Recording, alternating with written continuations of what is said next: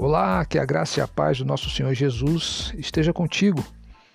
Eu sou Marcos Vieira e esse é o seu canal Tempo do Saber.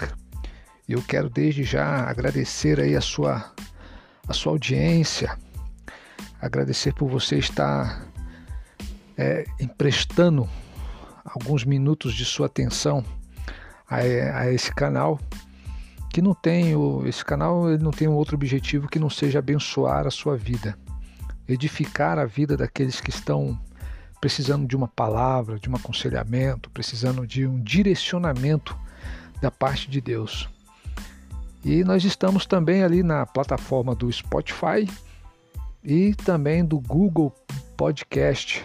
Então, se você acredita e vê relevância nesse trabalho, nos ajude aí compartilhando compartilhando esse canal com, com seus amigos, com seus conhecidos, porque nós sabemos que certamente alguém sempre estará precisando de uma palavra, de um direcionamento vindo da parte de Deus. E nós falávamos, ontem nós falamos a respeito de, de Jonas, e a palavra que nós demos ênfase né, foi a palavra levanta-te que não é simplesmente um levantar é, mecânico. Eu estou sentado, eu me levanto, estou deitado, eu vou me levantar. Não, é um levantar do ponto de vista de uma atitude, né, de uma proatividade daquilo que, que Deus, quando Ele fala para você levantar-se, para você agir, você realmente toma a obediência a, a esse mandar de Deus a essa ordenança. E nós falamos que para que essa atitude, para que esse levantar-se, ele aconteça de forma de uma maneira eficaz, nós temos que ter uma mudança de mentalidade, temos que ter uma mudança de comportamento, que a mudança, quando ela é ela é carnal, ela é, é, é uma atitude tomada com egoísmo, né? com interesses pessoais, que não o interesse de Deus, essa mudança ela não, ela não dura por muito tempo. É, nós somos testemunhas disso muitas vezes, porque às vezes nós idealizamos alguma coisa, nós queremos fazer algo, mas quando esse querer ele é nosso, puramente nosso, é para atender aos nossos deleites, aos nossos prazeres, né? O, que acontece? Geralmente essas mudanças elas não têm constância. Nós nos tornamos pessoas inconstantes. Nós queremos um, um algo, daqui a pouco não queremos mais.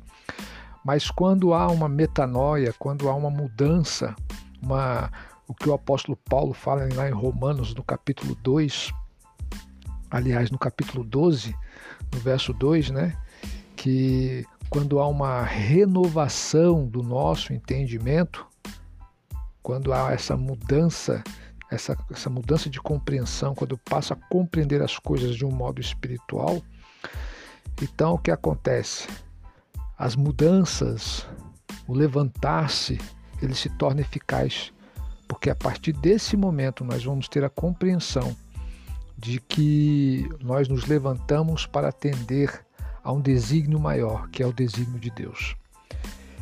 E hoje nós vamos falar a respeito de Jonas, dando continuidade, que Jonas ele, ele se levantou.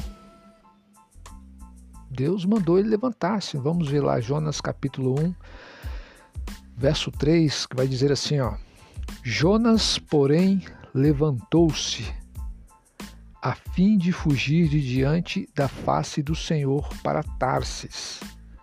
Desceu a Jope, onde achou um navio que ia para Tarsis. Pagou sua passagem e embarcou nele, a fim de ir com eles para Tarsis, para longe da presença do Senhor. Então, irmãos, nós podemos perceber uma coisa. Havia uma ordenança de Deus para Jonas ir à grande cidade de Nínive. Mas Jonas não queria ir lá. Havia uma indisposição provocada pela vontade de Jonas. Eu não quero ir lá. E Jonas pega e ele se levanta realmente. Ele toma uma atitude de levantar-se. Mas ele se levantou para ir em caminho oposto à vontade de Deus. E nós somos assim também. Muitas vezes nós temos uma ordenança de Deus, nós sabemos, nós somos sinalizados dentro de nós pelo Espírito Santo de que o que temos que fazer é propósito de Deus. Mas aí o que acontece? Por várias situações, né? Jonas, ele não foi à cidade de Nínive porque ele sabia que se ele fosse para lá e ele ministrasse lá, porque os propósitos de Deus iriam ser cumpridos lá. Deus estava falando para ele: vai à grande cidade de Nínive, clama contra ela, porque a tua a malícia daquela cidade subiu até mim. Então, é, o que nós percebemos?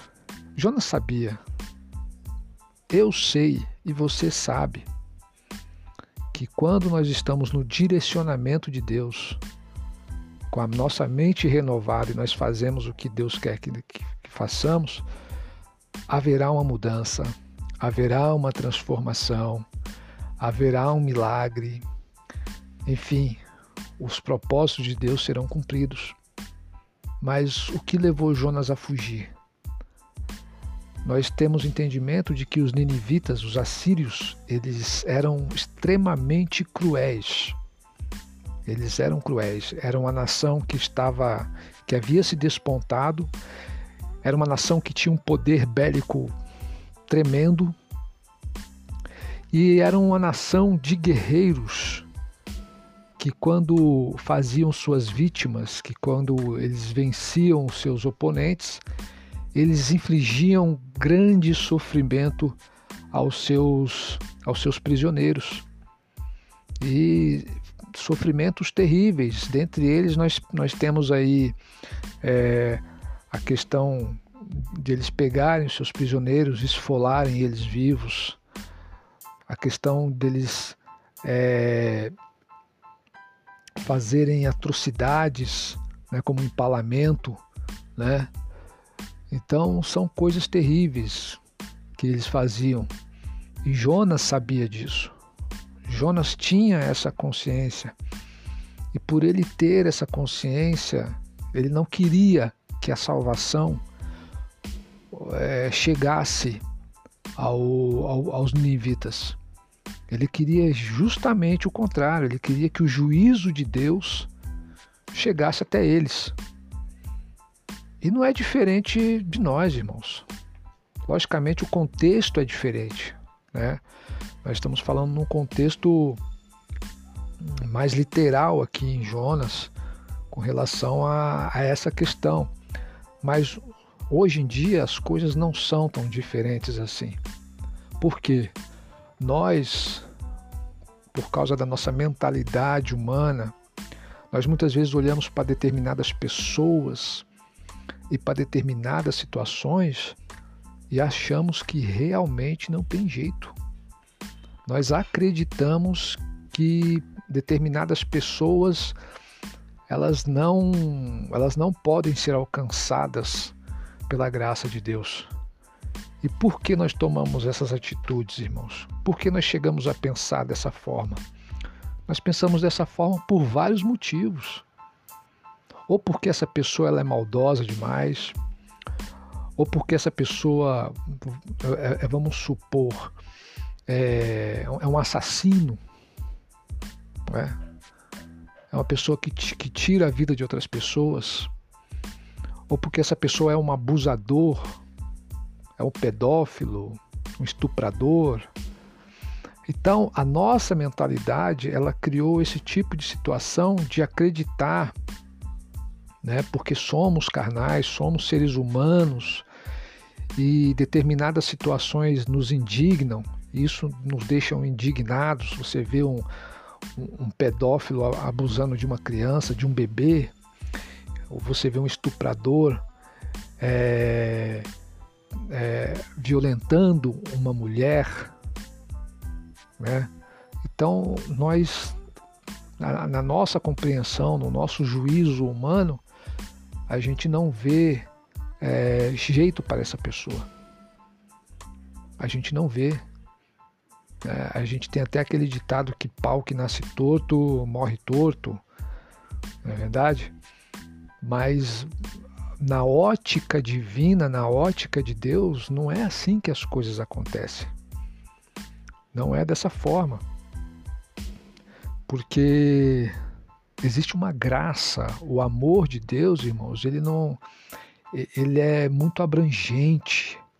Nós temos o costume de é, equiparar o amor de Deus com o nosso amor e nós sabemos que não é desse jeito. O amor de Deus ele é muito superior.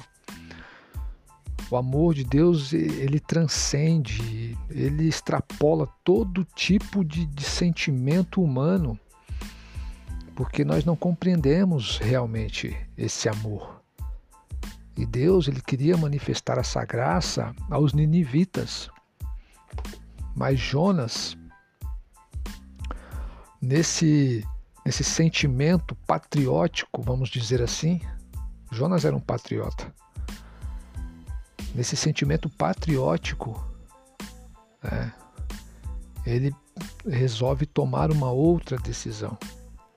E a palavra do Senhor vai falar o quê? Vai falar que Jonas, porém, levantou-se. Ele realmente levantou, a fim de fugir de diante da face do Senhor para Tarsis.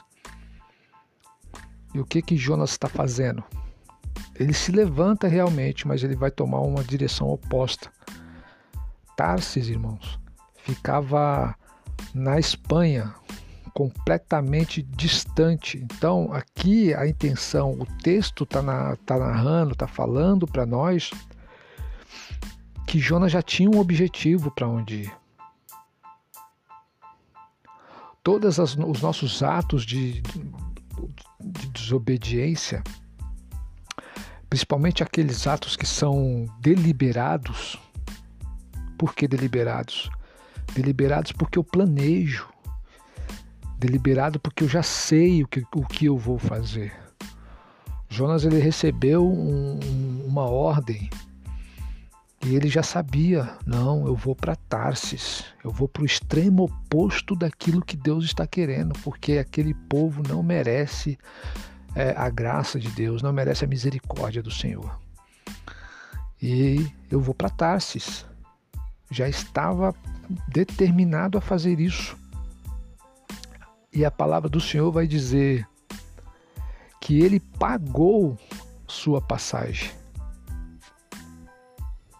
Ou seja, Jonas, ele, na sua forma deliberada, já tinha um objetivo, ele não ganhou a passagem, ele não furou a fila, ele não entrou por outro lado, ele não burlou, ele pagou a passagem. Isso quer dizer o que para nós muitas vezes?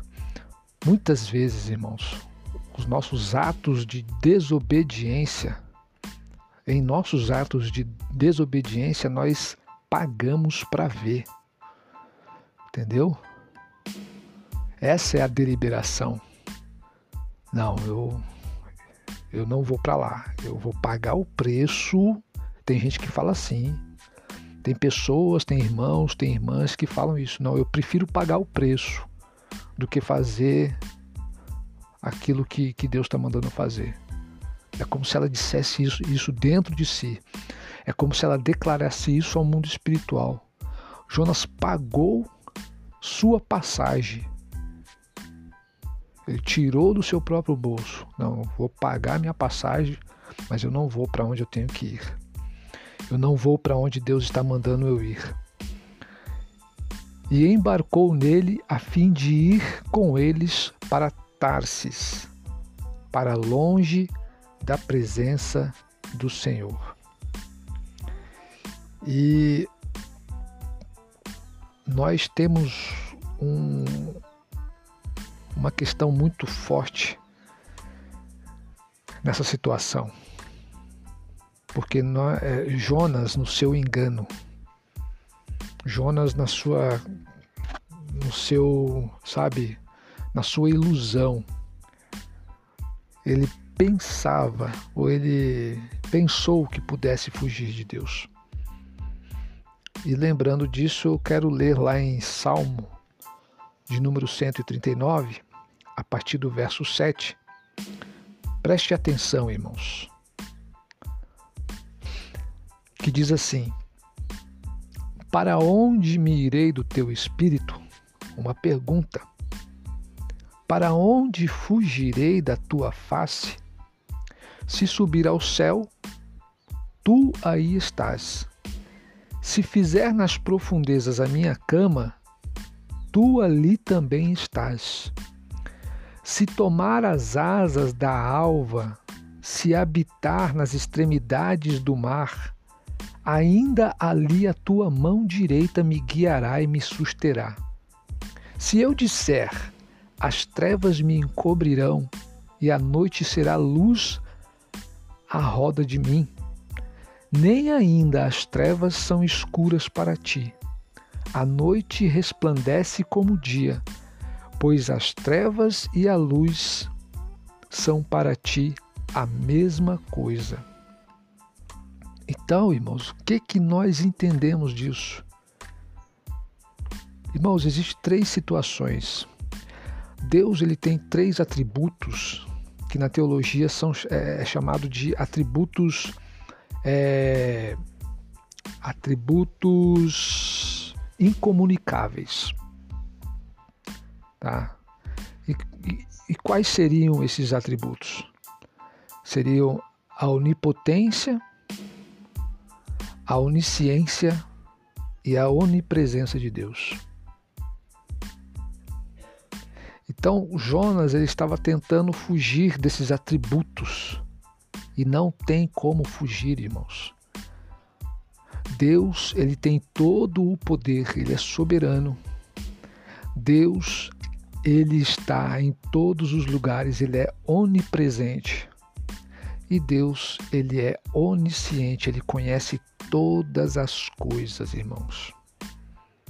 Jonas, ele quis dar um perdido em Deus para poder fugir da presença de Deus.